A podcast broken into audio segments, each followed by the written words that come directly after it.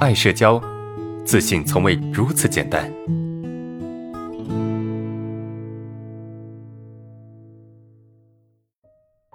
我们看第四个问题啊，和孩子一起睡觉，很担心自己的紧张和胆小传给他，自己影响他，焦虑，他也因此很难睡觉，而且睡觉的时候根本不知道自己要怎么投入当下。好，这个是第四个同学的问题。这个问题好像我知道是谁。这个同学其实是处在一个过分焦虑的情况啊。什么叫过分焦虑？就是他很担心自己的这个症状啊，他很担心自己的这种社恐啊、紧张啊会影响别人啊，不会影响自己的孩子。哪怕睡觉的时候，他也觉得说自己的紧张会传给孩子。但是我其实我已经反复去强调了啊，去说了，就是不会的，你不会影响孩子的。嗯 就影响孩子，其实没那么没有那么可怕。我也经常讲说，虽然说父母有社恐，但不代表你的孩子就会有社恐啊，不代表父母有社恐，孩子就会社恐。孩子或多或少会去学习和模仿大人的一些表现啊、行为，对不对？这是 OK 的，这是这是正常的，但不代表说孩子就就会有社恐啊，这个是两回事。然后另外一点，我们还得明白就是。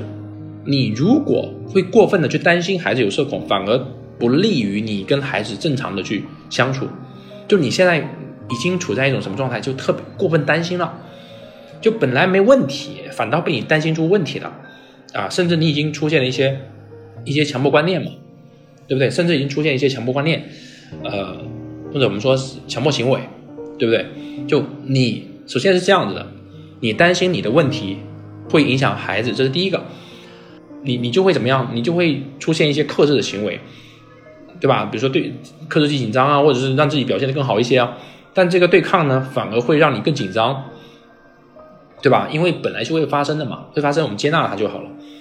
但是呢，因为你害怕它产生，你就会去压制它，压制它之后呢，你会更紧张，对不对？压制它就你会更紧张，更紧张呢，你就会更焦虑，更焦虑你就会更害怕影响，所以它是这么上来的。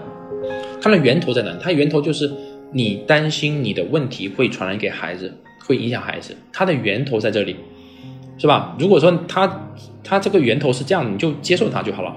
会有这种担心很正常，但你不用太在意，对吧？反倒是你过分的担心，更不利于你跟孩子之间的相处。所以你让这个东西处在一种很初始的状态，就我有这个担心，但是这个担心只是我的担心，它不一定会成为现实。你这么去理解就可以了。对吧？你不用去把它上升到那种那种地步，所以怎么投当下呢？就闭着眼睛，对吧？带着焦虑睡啊闭着眼睛带着焦虑躺着好好睡觉睡得着睡睡不着没关系反正就躺着睡就好了。好就这么简单。